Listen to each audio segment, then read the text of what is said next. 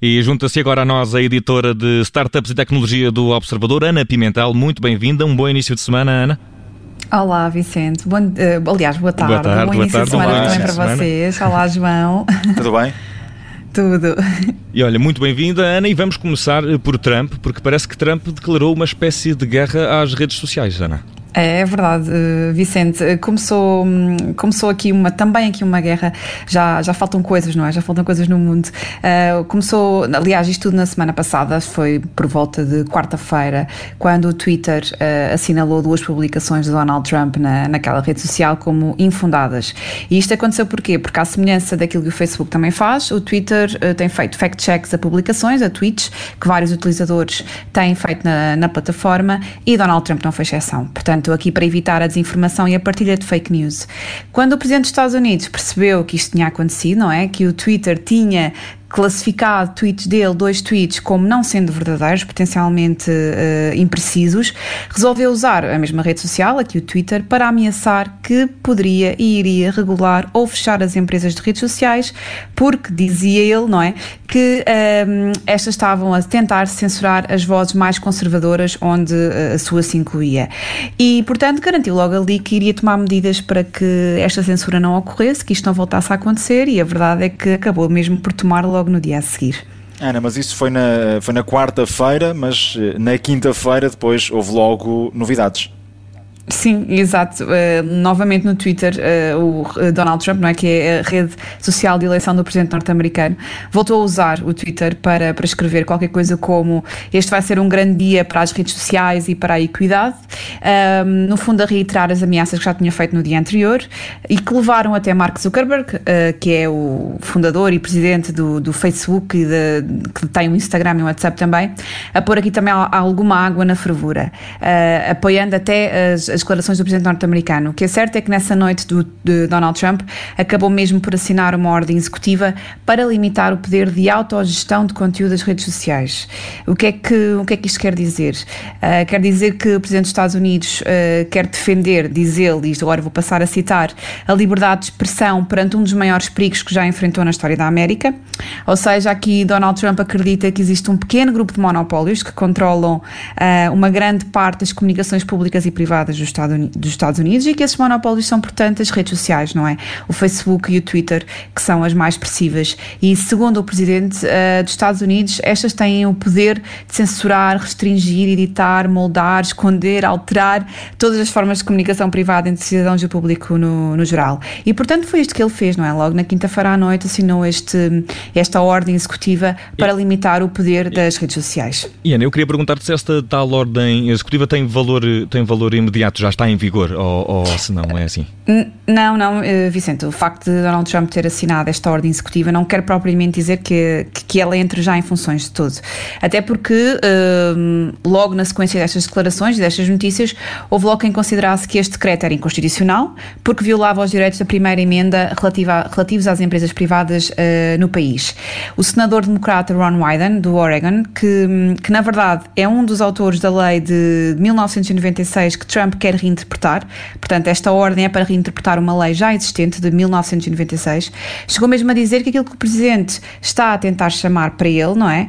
Uh, o poder dos tribunais e do, e do Congresso e reescrever décadas de, de, leis e que isto não poderia ser assim tão, tão feito desta forma, uh, tão, tão superficial, acusando Donald Trump até de decidir o que é legal com base no seu interesse particular. Portanto, fez aqui algumas críticas à, à ação do Presidente dos Estados Unidos.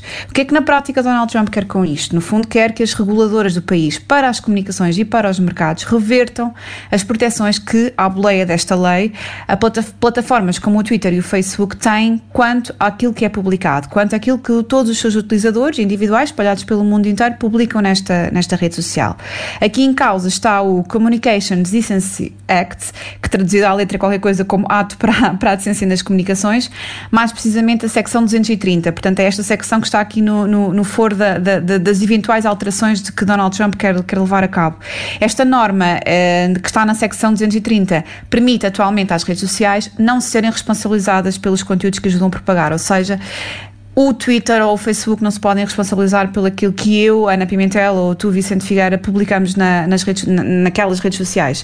Uh, e isto permite-lhes ter alguma liberdade na forma como deram as publicações. Ou seja, no fundo, uh, se isto for avante, em vez de serem as redes sociais a gerirem os conteúdos com base, lá está, nos princípios da liberdade de expressão, o governo dos Estados Unidos passa aqui também a poder intervir naquilo que é publicado e na forma como tudo isto é gerido. Ana Pimentel, e em tudo isto há sempre consequências, não é verdade? Portanto, que consequências são essas? Uh, foram aqui algumas, não é? Segundo Jack Dorsey, o fundador do Twitter, uh, a rede social uh, vai continuar a chamar a atenção sobre informação incorreta ou duvidosa no que diz respeito a eleições, que era o âmbito do post dos dois, dos dois tweets que Donald Trump tinha feito e que, portanto, Donald Trump não era exceção. E disse-me, inclusive, que a intenção da rede social era ligar os pontos sobre as informações contraditórias, mostrar a informação e deixar que as pessoas decidissem por si. No fundo, é aquilo que já fazem as redes de, internacionais de, de fact-checking um, pouco por, por, pelos vários países. O que, é que, o que é que isto na prática também, também significa? Como explicou aqui a professora de Direito da Universidade de St. Johnson's, Kate Klonick, ao do New York Times, não é muito claro o que se pode fazer em relação a isto, porque até, até certo ponto não se pode emitir uma ordem executiva uh, por um capricho, diz ela, e anular assim uh, de uma só vez mais de 25 anos de precedentes judiciais sobre como uma lei é, é interpretada. Um, e diz, diz a Kate Cloning que a acontecer esta decisão poderá ter de passar pelos tribunais. Portanto, aqui temos que esperar um pouco para ver o que é que vai acontecer.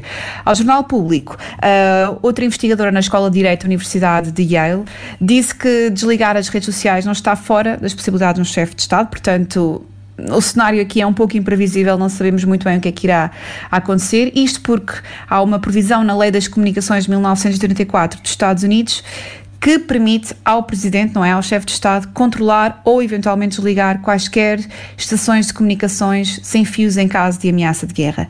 No entanto, diz também a, a, advogada, não é isso que está em causa e limitar as redes sociais pode até pôr em causa a primeira emenda, lá está, como já tinha também dito há pouco, que não existem países que controlam mais as redes sociais, como a China ou, ou a Rússia. Portanto, aqui vamos ter mesmo que esperar um pouco para ver o que é que acontece. Ah, as coisas nos Estados Unidos também não estão, estão debaixo de fogo, na verdade. Uh, entretanto, não se voltou a saber mais nada sobre, sobre este assunto. Portanto, vamos mesmo ter de esperar para ver se Donald Trump consegue aquilo que tanto quer, que é fechar ou regular, intervir nas decisões das, redes, das empresas de redes sociais. E Ana Pimentel, vamos também ter de esperar para receber a newsletter das startups, mas não assim tanto tempo, porque é já amanhã, certo?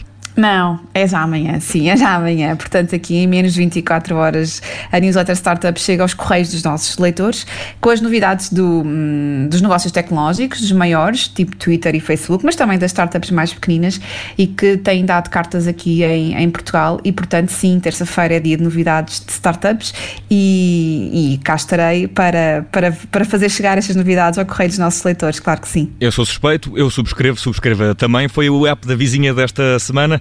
Ana, de até para a semana, voltamos a ver-nos ou ouvir-nos na segunda-feira. Sim, até para a semana. Adeus.